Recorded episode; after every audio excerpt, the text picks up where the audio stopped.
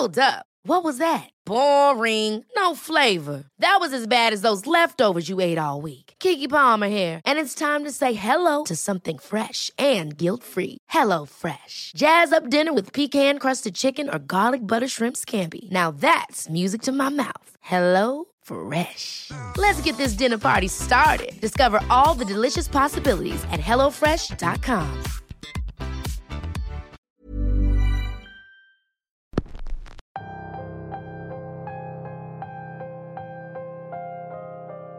La lluvia por fin ha dado descanso, y las nubes comienzan a disiparse para dejarnos ver la luna y las estrellas. Antes de continuar, tengo un anuncio que hacerles. Este mensaje nos llega desde fuera del aire, desde la inspección de policía. El vampiro ha regresado. Esta vez, la víctima fue un joven trabajador de una funeraria local. Su cuerpo fue localizado en las mismas circunstancias que las anteriores víctimas, y con las mismas señales de advertencia. ¿Será que el supuesto vampiro quiere callarnos a todos? Los invitamos a tomar precauciones, y mejor quedarse en casa a escuchar la historia de hoy, titulada La bestia del desierto. Ya sabes, solo en Radio Macabra. Éxitos que te matarán de miedo. Comenzamos. Hola Radio Macabra. Quise enviarte esta historia de manera personal, para contar una experiencia que me sucedió hace no mucho. Mi nombre es Fermín, y lo que narro a continuación ocurrió mientras yo estuve comisionado en el estado de San Luis Potosí, muy cerca de la Sierra de 14, en el territorio Huichol. Trabajo para el gobierno, y durante el tiempo que estuve trabajando en la zona, llegué a escuchar todo tipo de historias, casi todas relacionadas con eventos paranormales que ocurren dentro de la zona llamada Wirikuta. Hace años leí una nota sobre una supuesta entrada al infierno, en un país en el Medio Oriente, un aparente descuido humano que terminó en un accidente incontrolable, dejando un hueco enorme en la Tierra, que hasta el día de hoy sigue ardiendo sin parar. Los medios y el gobierno de ese país nos han dicho durante años que esto se debe a la gran concentración de gases en su interior, y que pasarán años antes de que se pueda apagar el fuego. Pero se han puesto a pensar en que capaz que ese incendio permanente no es otra cosa más que una barrera de entrada a algo muy oscuro. ¿Cómo sabemos que quienes iniciaron aquel accidente no lo hicieron para evitar que los curiosos entren y descubran algo peor de lo que se maneja como la versión oficial? ¿Estamos preparados para dejar salir lo que sea que habita en las profundidades de la Tierra? Tal vez no, y por eso se crean ese tipo de historias y leyendas. Como ya dije, trabajo para el gobierno, y eso no siempre significa que estemos enterados de todo. Algunas veces somos los últimos en conocer la verdad. Eso fue justamente lo que me pasó en aquella región. Trabajábamos cerca de Matehuala, cuando nos avisaron de un macabro hallazgo, los trabajadores de la constructora a la que supervisábamos habían visto a un hombre caminar completamente desnudo y con heridas horribles en el cuerpo. Al llegar a donde ellos se encontraban, el hombre se desplomó. No regaba sangre a pesar de tener una herida visiblemente expuesta en un costado. Se le veían los órganos, decía uno de los trabajadores cuando llegamos al lugar. El pobre muchacho estaba en shock con tan solo ver el cuerpo de aquel hombre, que parecía, según sus palabras, un cadáver caminando. Cuando nosotros llegamos al lugar, el hombre había perdido el conocimiento. Únicamente alcanzó a decir que había caminado desde la sierra de Real de 14. No es que sea imposible caminar desde aquella zona, es que en esas condiciones hubiera sido imposible que se mantuviera con vida hasta ese lugar. Era obvio que algo lo había atacado, pero no alcanzó a decir qué fue. Real de 14 es tal vez el lugar más famoso de la zona, principalmente por el turismo y por la leyenda de pueblo fantasma que lo acompaña pero hay que aclarar que ese lugar no se encuentra dentro de la zona sagrada de Gurikuta. Por lo tanto, no es un lugar protegido por los indígenas huicholes. La gente originaria de ahí suele ser muy celosa en cuanto a sus lugares sagrados. Los cuidan incluso hasta con su propia vida. Algo esconden en ese desierto y no es el secreto del universo. Me decía un compañero al que no le hacía mucha gracia que el gobierno no pudiera tomar posesión de aquellas tierras, como ya lo habían hecho en otras partes. Un fin de semana decidí pasar la noche en un rancho cerca de la sierra. Quería vivir la experiencia de dormir dentro de la reserva y tratar de conectarme con mi yo interior. Debo confesar que cuando cae la noche todo cambia. El ambiente te envuelve en ese halo de misticismo y energía. Las estrellas brillan tanto que pareciera que hay sobre ti una ciudad enorme latiendo y viviendo a su propio ritmo, El seco clima del desierto te hace sentir tu piel en su más estado puro. Yo no consumí ningún alucinógeno, pero la persona con la que iba sí lo hizo. A mitad de la noche, mi acompañante comenzó a tener unas visiones extrañas. Comenzó a ver un supuesto hombre indígena en nuestra habitación. Decía que el hombre quería que fuéramos hacia la mina abandonada en medio de la sierra, que ahí nos esperaba un tesoro, que ahí nos esperaba la verdad. Deben saber que los viajes con peyote pueden ser cosas muy extravagantes, y si no los haces con fines espirituales, es simplemente un viaje de drogas más. Eso creí que le ocurría a ella. La dejé platicar con el supuesto hombre que veía. Yo mientras preparaba un poco de té para que se tranquilizara y pudiera dormir. Ella comenzó a tener unas convulsiones que la terminaron tirando al piso. Los ojos se le pusieron en blanco y el cuello se le engrosaba como si fuera a escupir algo de gran tamaño, hasta que de pronto paró.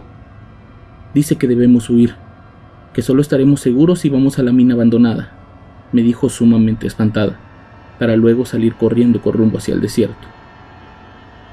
Por un momento no supe qué hacer. Tomé un par de zapatos para ella, pues había salido corriendo descalza.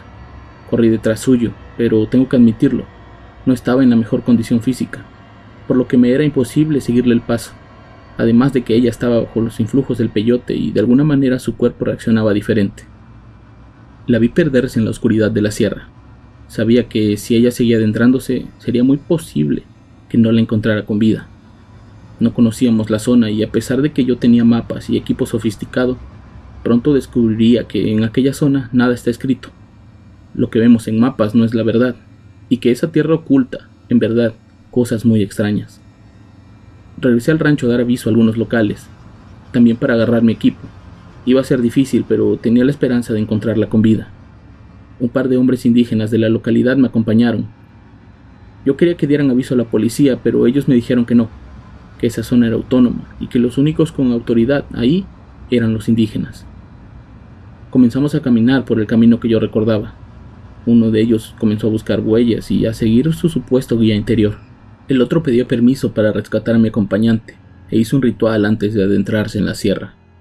Todo muy extraño. Parecía que no se tomaban en serio mi situación. Yo por mi parte estaba completamente desesperado. Me sudaban las manos y los pies no me dejaban de temblar. El aullido de los coyotes y el aleteo de las aves nocturnas me ponían aún más nervioso. De pronto el hombre más viejo dijo, van para la mina. El otro le contestó en su lengua y ambos se tomaron de las manos y me dijeron que lo siguiera. Por el semblante de sus rostros, debería decir que se notaban preocupados. Mientras caminábamos, le dije al que hablaba más español, que mi acompañante había mencionado antes una mina abandonada en la sierra, que había visto un hombre indígena en mi habitación que le había dicho que estábamos en peligro y que solo en la mina íbamos a estar a salvo. El hombre comenzó nuevamente a hablar en su lengua. El anciano lo escuchaba con atención y sin decir una sola palabra me indicaron que lo siguiera, pero esta vez en silencio. Continuamos nuestro camino, siguiendo el supuesto rastro que iba dejando el espíritu de ella. En el trayecto, ellos no hablaban mucho conmigo, y yo tampoco los quería interrumpir. Parecía que sabían lo que hacían y al menos conocían bien la zona. Además que supuestamente ellos estaban para ayudarnos en cualquier situación. En el camino un extraño ruido llamó mi atención. Era como un gruñido, pero no de un animal. Era un gruñido casi gutural que venía de las montañas. Los hombres me pidieron detenerme y escondernos cerca de unos arbustos. Esperamos cerca de cinco minutos cuando lo vimos pasar. Un enorme animal que caminaba en dos patas. Era casi humano, pero las proporciones de sus extremidades y la forma de su cabeza me decían que aquello era todo menos una persona. Eso era lo que emitía el fuerte y aterrador gruñido. Los dos hombres se hincaron y comenzaron a hablar en su lengua de manera casi imperceptible. Uno de ellos sacó unas raíces secas y comenzó a esparcirlas a nuestro alrededor. El otro me tomó de la mano y la puso en su hombro. Lo juro, yo no había consumido absolutamente nada alucinógeno. Al poner mi mano en el hombro de aquel anciano, Sentí como si algo saliera de mí. Sentí que mi espíritu abandonaba mi cuerpo. Era como si cayera un eterno vacío de color blanco. Sentía una espantosa sensación en el pecho. Era como morir y estar consciente de ello. Imagínate despertar con un fierro en la garganta que no te deja respirar. Bueno, esa sensación horrible era la que yo sentía. Cuando volví a tener control de mi cuerpo y de mis emociones, me di cuenta que aquel animal había pasado casi junto a nosotros sin hacernos nada. Era como si no hubiera podido vernos. Entendí que lo que el hombre hizo fue para salvarme y no para matarme como yo lo sentía. El peligro pasó y después de recuperarme de aquella sensación, seguimos nuestro camino hacia la supuesta mina abandonada.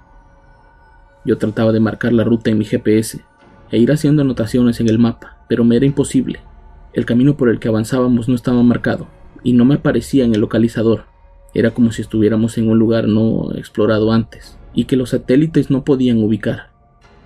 El hombre más joven me veía y sonreía burlonamente, como sabiendo que ningún aparato tecnológico me iba a ayudar en esa región. Estás en Wirikuta, me dijo. Aquí el cosmos funciona diferente. No aplican las mismas leyes que conoces. Aquí se originó el universo. Aquí salió por primera vez el sol. Aquí estamos en otro lugar y aquí al mismo tiempo. Si aquellas palabras me las hubieran dicho un día antes, lo hubiera tomado como un simple pensamiento romántico de los huicholes pero para ese momento y con las cosas que ya estaban pasando, yo comenzaba a creer que todo aquello era más que una simple leyenda. Habíamos avanzado por varios minutos y el más viejo de ellos anunció que estábamos cerca de nuestro destino, pero que para poder llegar y encontrar lo que buscábamos teníamos que hacernos uno solo con el desierto. Nos despojamos de nuestras ropas y el anciano puso un pequeño cactus de biznaga en el suelo, como una especie de ofrenda, Acto seguido, ambos hombres besaron el suelo y comenzaron a llenarse de arena los brazos y la cara. Yo hice lo mismo. No sabía si estaba bien, pero tenía que hacer lo que fuera para recuperar a la persona con la que había ido conmigo al viaje.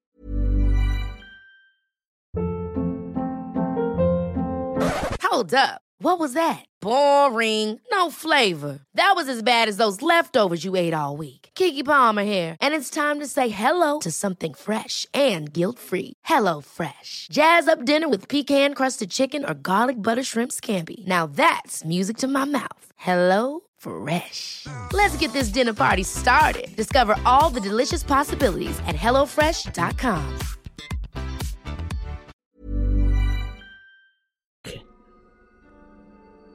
Seguimos caminando y comencé a ver letreros en inglés que advertían de una amenaza, otros en español que prohibían el paso y hablaban sobre fuertes sanciones económicas a quien traspasara la zona. Había señales de advertencia del propio gobierno federal e incluso una piedra tenía un mensaje de muerte. Era obvio que estábamos haciendo algo ilegal, pero a nadie parecía importarle. El frío del lugar ya comenzaba a calarme los huesos y yo no dejaba de pensar en que si no encontrábamos a ella, seguramente me culparían y podría perderlo todo. Hasta que de pronto vimos una especie de caverna entre las montañas. Los hombres se detuvieron y me señalaron la entrada de esa cueva. Parecía todo menos una mina. Uno se acostumbra a la imagen de las minas que ves en la televisión o estas minas a cielo abierto que no son más que hoyos enormes en la tierra. Pero esto no era más que una cueva rústica a mitad de la nada. Los hombres me dijeron que entrara, que era seguro hacerlo, me entré con mucho cuidado y muy cerca de la entrada la vi acostada y completamente dormida. Ella también estaba desnuda, pero no parecía haber sido violentada. La desperté y su asombro al verme fue notorio. Ella estaba consciente de haber llegado ahí, pero no conmigo.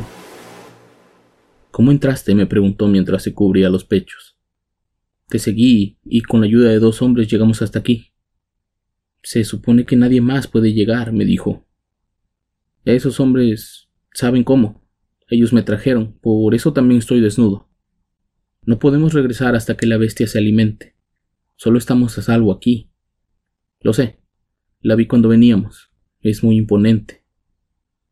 Entonces acuéstate. El sol nos avisará cuando sea la hora, terminó de decir. Salí de la caverna a buscar a los hombres, pero ya no estaban.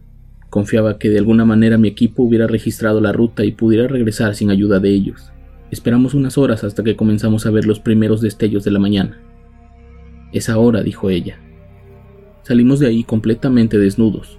El sol poco a poco nos calentaba y la arena comenzaba a quemar nuestros pies. Ella se acercó a un enorme cactus y recogió su ropa. También recogió una biznaga como la de la noche anterior. Yo no sabía qué hacer. Él dice que debes seguir tu guía interno y saldremos de aquí, me dijo. Decidí hacerle caso y seguir mi instinto. Comencé a caminar hasta que vi mi ropa tirada en el suelo cerca de la biznaga que había sembrado el hombre la noche anterior. Recogí la planta y mi ropa, y ambos caminamos con aquellas plantas en las manos, como si de una vela en la oscuridad se tratara. Fuimos saliendo poco a poco de ahí, solos, sin ayuda de nadie. Al paso de varias horas logramos salir del desierto y llegamos al rancho, Solo fuimos a recoger nuestras cosas. Yo no quería pasar ni un minuto más en ese lugar. Ella había estado fascinada con esa experiencia, pero yo no. Al contrario, estaba muy confundido. No era posible que ni siquiera los satélites y el equipo más sofisticado pudieran marcar una ruta en ese lugar. ¿En donde estuvimos todas esas horas? Porque no hay registro de mi ubicación en los localizadores. La respuesta la obtuve semanas después. Volví a ver a esta persona tres semanas después de ese evento en Wirikuta. Ella me dijo que había regresado a ese lugar, que desde aquella noche no dejaba de ver al hombre y que le pedía que ayudara a su pueblo. Me dijo que la región es mística y no solo como un mote turístico, sino que en realidad la zona es el centro de algo muy importante a nivel cósmico. Esa mina fue explorada hace cientos de años por los primeros pobladores. Ellos llegaron tan profundo como la Tierra se los permitió, me dijo. Por error dejaron salir seres que no debían estar aquí, demonios y otros seres multidimensionales que brotaron como el agua, y al no poderlos regresar, los antiguos ancestros decidieron sellar la zona. Esos indígenas son guardianes, son chamanes, con el conocimiento necesario para mantener oculta la puerta hacia otro lugar. La bestia no es otra cosa que un protector de la naturaleza que necesita alimentarse para sobrevivir. No está con ellos, pero tampoco está en su contra. Es un simple ser elemental que vaga por el desierto y que cuando tiene que comer sale a hacerlo. Según ella, las compañías extranjeras quieren explotar esas tierras, pero si se les permite, podrían abrir puertas hacia otros lugares que ni siquiera los chamanes conocen y que podrían traer consigo un montón de enfermedades y maldiciones. Por eso tenemos que ayudarlos, no es por un capricho cultural, es por defender nuestra especie y lo que sea que hay del otro lado de los portales. Los huicholes lo saben desde hace años y han querido transmitirlo a través del arte y las leyendas, pero la gente cada día cree menos en eso, y la mercadotecnia se ha encargado de volver sus expresiones artísticas en meros instrumentos de colección.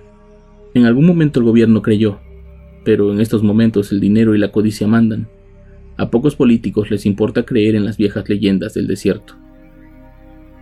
Si no defendemos ese desierto, me dijo, vamos a tener que tomar medidas como las que ya se han tomado en otras partes del mundo, y es lo que ellos no quieren. No quieren que se llegue el punto de terminar con ciudades enteras y abandonarlas y provocar accidentes humanos para alejar a los curiosos. No quieren que se termine entregando el control de esa zona sagrada al menor de los males. Investigando me enteré que esa misma noche en otro rancho de la zona habían desaparecido dos campistas más.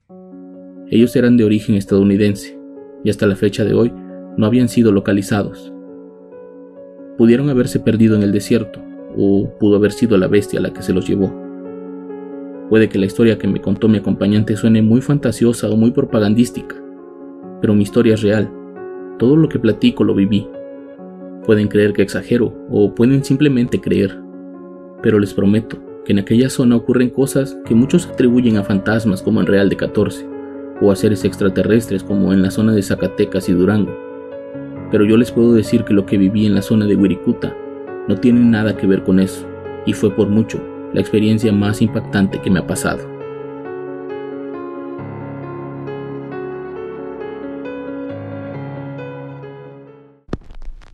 ¿Son amigos o enemigos quienes nos quieren alejados de aquellos lugares llenos de magia y de misterio? ¿Qué esconden? ¿O de quién nos esconden? Espero pronto lo sepamos. Por ahora los rayos del sol indican que es momento de despedirme. Caminen con cuidado, el vampiro sigue allá afuera. Cualquier información, estamos aquí para ustedes, en Radio Macabra, su programa favorito de la noche. Hasta luego.